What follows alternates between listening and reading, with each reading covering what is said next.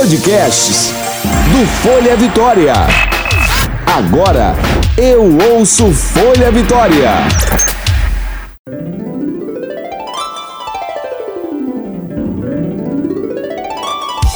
Você ouve agora de Ferraz.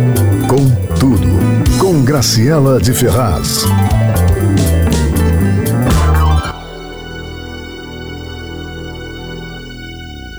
Olá, queriditos! Ah, esse episódio de hoje vai falar de política. É, gente, tem que falar de política também, época de eleição, né? De campanha.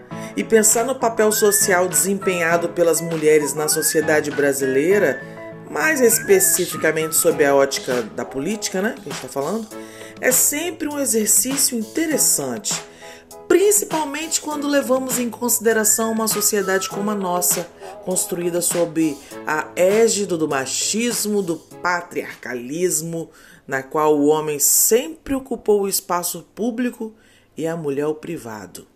Mas isso vem mudando, tá? E a participação política das mulheres é a prova disso seja como eleitoras desde a década de 30, né?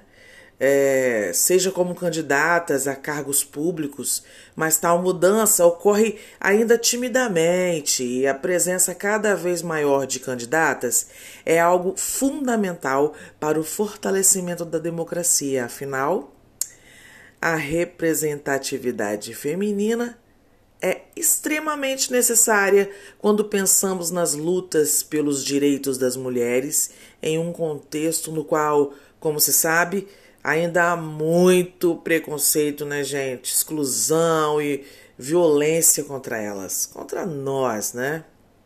No entanto, mesmo que possamos dizer que as mulheres estão conquistando seu espaço, a gente ainda tem muita coisa para lutar e é por isso que hoje eu chamo aqui uma querida que vai tirar nossas dúvidas e vocês vão adorar, tenho certeza. Super simpática, maravilhosa.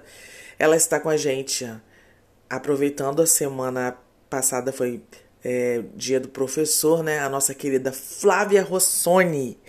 Ai, que delícia! Vamos lá para Histórias de Ferraz, vem! Histórias de Ferraz.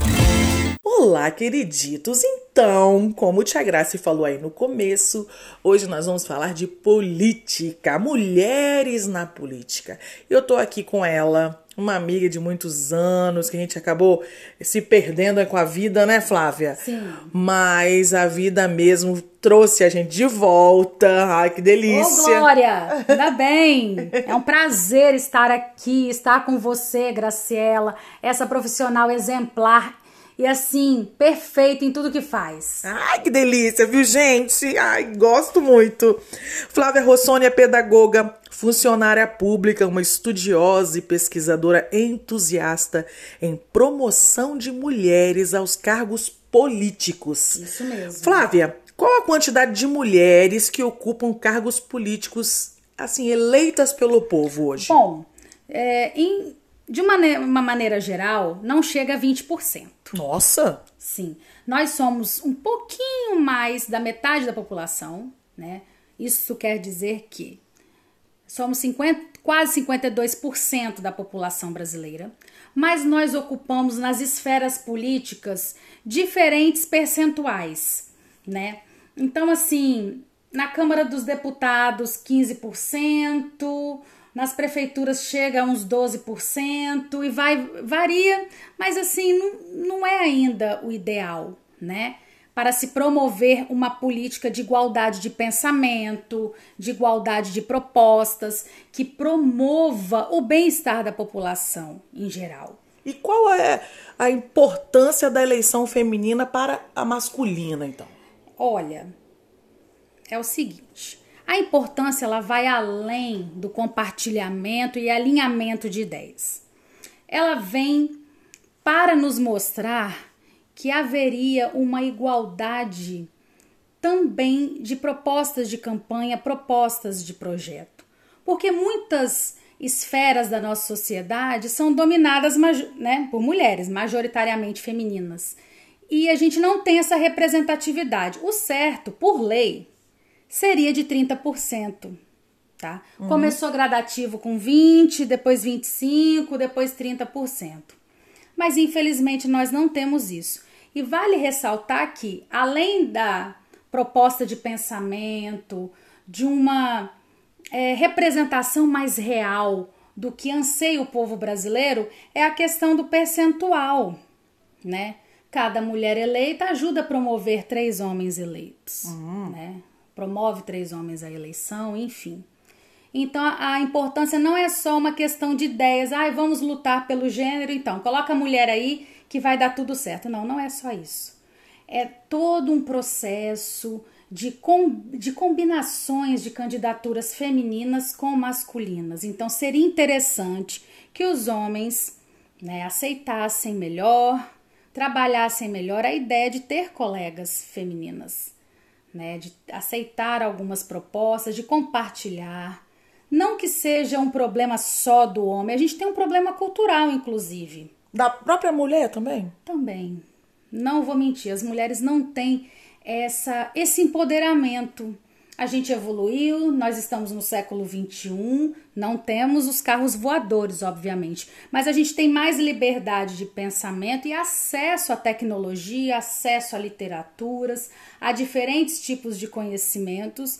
E, infelizmente, ainda as mulheres não se apropriaram desse conhecimento. E algumas até reduzem esse essa disputa, reduzem isso a uma disputa como se fosse um, um embate, não é um embate. Deveria ser um encontro de ideias, um encontro de trabalho.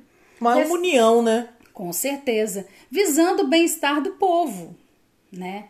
Então falta apropriação das mulheres por conta disso. Elas entenderem que elas podem fazer política também. E aos homens é, vencer esse paradigma e promover candidaturas femininas, às vezes uma filha, uma sobrinha, Sim. a própria esposa e outras mulheres que compõem seus grupos sociais venham a contribuir de forma muito positiva para o nosso cenário político. Isso aí, muito bom. E em qual segmento político há mais mulheres? Olha, eu creio que é na Câmara dos Deputados que há mais mulheres. É. Porque, por exemplo, se você pegar aqui, vamos numa esfera menor da Grande Vitória. Na Serra nós temos só duas vereadoras de 23. Vou pegar a Serra como exemplo. E é um município muito grande que precisaria também de uma de um compartilhamento, de um ajuntamento de ideias, de um alinhamento de ideias. Serra é um município aqui do Espírito Santo, tá, gente? Pessoal que vê, ouve nosso podcast de fora, que eu bem sei. Em compensação, lá no Rio Grande do Sul, se tem o maior percentual de candidaturas desse ano. Bom! Né? Então, você conversa com as mulheres de lá, você percebe que há um interesse. E os homens, eles têm ainda que pequena uma resistência, mas hoje eles estão contribuindo mais, dialogando melhor. Então eu acho que quando você separa esses dois segmentos por gênero, política, é, é, assessoramento, enfim, você acaba empobrecendo o trabalho político, você acaba por fazer com que ele não tenha valor para a sociedade e nem para o seu próprio trabalho. Sim.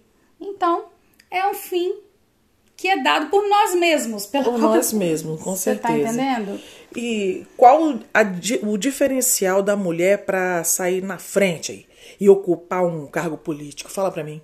Olha, a primeira coisa é ela querer. Segunda coisa, ela se informar. Não vale simplesmente ir porque quer ocupar um cargo, porque quer um salário, porque quer. Ela tem que querer ser política. Ela tem que se informar, ela tem que fazer cursos, ela tem que estudar dicção, oratória, marketing político, estratégias de campanha. Ela tem que levar a sério, ela tem que cuidar de sua imagem. E ela tem que apresentar propostas coerentes e não, vou usar até um termo bem popular, viajar na maionese, querer abraçar tudo, sendo que ela vai dar conta de duas, três coisas. É preferível que ela defina uma ou duas bandeiras de campanha, propostas de trabalho e faça bem feita a sua campanha. Ótimo, muito obrigada. É, na sociedade, ainda há preconceito em eleger mulheres? Eu noto que sim, eu noto que sim. Mas eu acho que a gente não se estabelece pelo embate, pelo combate nesse sentido. Eu acho que uma boa argumentação e o querer fazer, ele vence qualquer é, qualquer animosidade, qualquer resistência, seja outros sentimentos de quaisquer naturezas desse tipo. Eu acho que tem, tá? Acho que a mulher também precisa vencer seus paradigmas, se enxergar como um ser histórico e um ser que faz política, porque nós somos políticos, né? Em situações corriqueiras do nosso dia, a gente não defende partidos, obviamente. Uhum. Mas a gente é político. A política, ela é um termo muito mais abrangente que inclui o partidarismo, mas ela não é só partidarismo. Ainda tem. Sim. Mas nós não, não vamos deixar mais isso acontecer. Mas não de forma agressiva. A gente tem que sentar. Aquele trabalho de formiguinha, né, de Flávia? De formiguinha. Um trabalho, assim, de conscientização da candidata de conquista, de divulgação de suas propostas, de se fazer entender, de ter apoio tanto de outras mulheres como dos homens, da comunidade, né? Independente de, de ideologia política. Eu acho que o importante, o brasileiro está precisando querer fazer política para um bem comum e não gostar mais dessas situações caricatas, de uhum. achar que a política é uma besteira achar que a política. Gente, é dinheiro nosso que está ali, né? Então a gente não pode brincar com aquilo que é tão suado para ganhar. Então a gente precisa, o povo também precisa entender que ele é um determinante, que ele é um agente conscientizador da própria situação. Ótimo. E como então promover o empoderamento, ai, palavra grande, político feminino? Como então promover o empoderamento político feminino? Olha, eu acho que é promover visitas aos partidos. Eu acho que as pessoas têm que ter interesse por isso.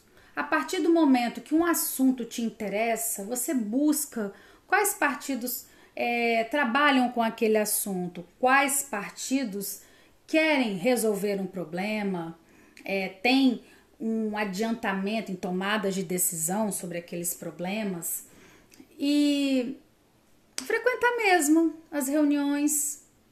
Eu acho que é o primeiro passo. E você vai se alinhando. Pode ser de qualquer vertente.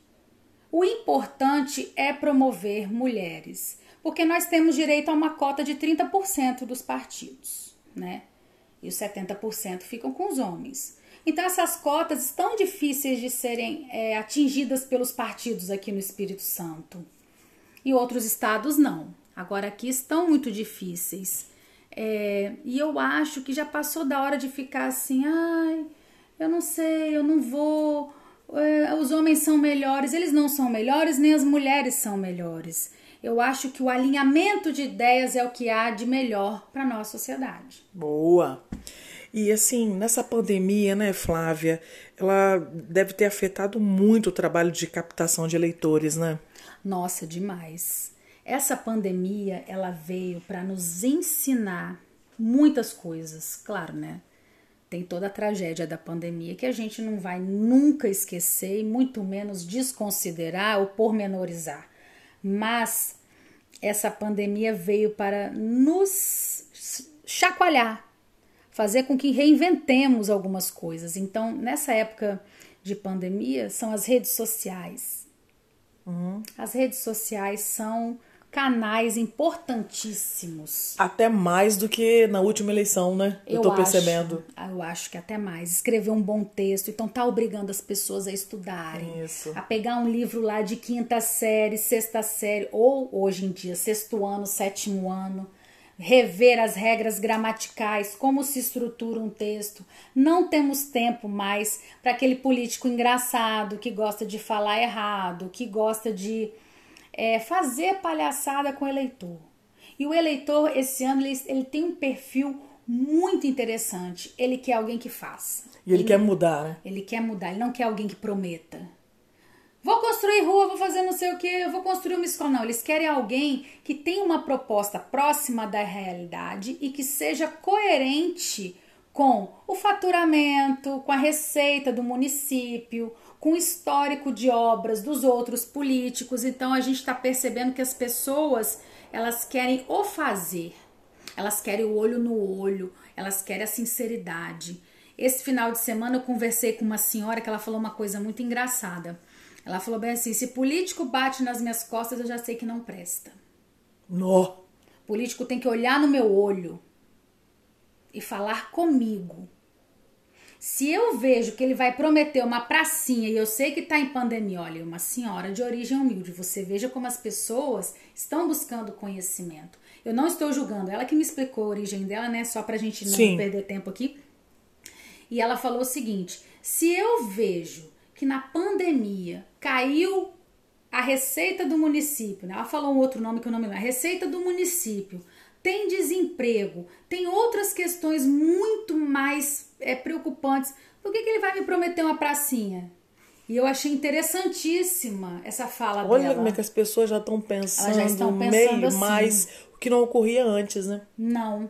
Então a gente, é claro, a tragédia tem um peso assim, 95%, vamos colocar assim, na nossa sociedade, afetou muita gente. A gente sabe de todas as questões psicológicas, financeiras. Enfim, nossa, para reestruturar a sociedade eu ainda acho que vai levar um tempinho, mas a gente não deve se apressar, a gente não deve se desesperar. Né? O ser humano ele é resiliente, mesmo que ele não queira, mesmo que seja de um jeito torto, mas ele é capaz de se reinventar. Então, Sim. a gente não pode entrar em desespero. O brasileiro também, né? Não desiste nunca. Não, não desiste nunca e é uma das nossas características. Exatamente. E eu tô vendo as pessoas se virando de todas as formas, mas elas estão mais conscientes, Graciela. Ó, oh, legal. Legal. Elas não estão se deixando enganar e não estão gostando de pessoas que façam piadas uhum. com a própria situação do povo. Então, isso é, é um bem positivo. Isso aí, ótimo. É, essa, a próxima pergunta eu acho que você já respondeu. Só que eu vou fazer de novo para ver se você quer é, potencializar isso. É, qual seria o percentual adequado de mulheres e homens na ocupação de cadeiras políticas? Honestamente, para se ter uma melhor igualdade de ideias, de como se diz, de propostas, de trabalho político efetivo, eu acredito que 50%. Uhum. Seria muito interessante. Meio a meio, né? Meio a meio. Independente de ideologia, independente. É porque hoje é 30, né? Você tinha falado. É, isso, né? Então, eu acho que seria interessante 50%. Mulheres têm dificuldade em votar em outra mulher? Me conta. Olha, tem. Sério? Tem. Tem. E eu acho engraçado que quando você pergunta assim, por que, que a candidata não é boa? Ela não sabe dizer. Uhum. É trabalhadora como você, tem filhos como você, estudou como você, por que ela não é boa? Eu acho que é a questão de não se reconhecer como agente do trabalho político público. Eu acho que a pessoa não se reconhece naquela, não se sente representada. Mas o que seria uma representação? Né? Tá aí para vocês pensarem. Ó, oh, bora lá no de Ferraz com tudo, galera. Como assim? Por que não votar, né? Mulheres são mais capacitadas politicamente que os homens? Não. Acho que não tem Não, né? tem nada a ver não.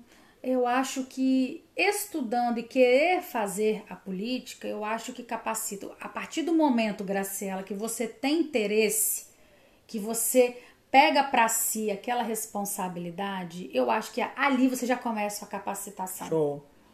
Claro, tem algumas outras questões que às vezes a pessoa não quer, é um pai que manda e tal. Então, acho que nessa época estão sendo repensadas essas questões. Eu acho que não. Eu acho que a mulher tem tanta capacidade quanto o homem. E vice-versa, eu acho que eles se complementam. Eu acho que seria bem, seria um debate interessante. A mulher pode trazer questões que às vezes os homens não vivenciaram, né? E traz um novo prisma, né? Um novo ponto de vista, para determinados assuntos pertinentes na nossa sociedade. Eu acho que seria muito interessante. Eu acho que as mulheres poderiam acreditar nisso aí. Mulheres. Também acho.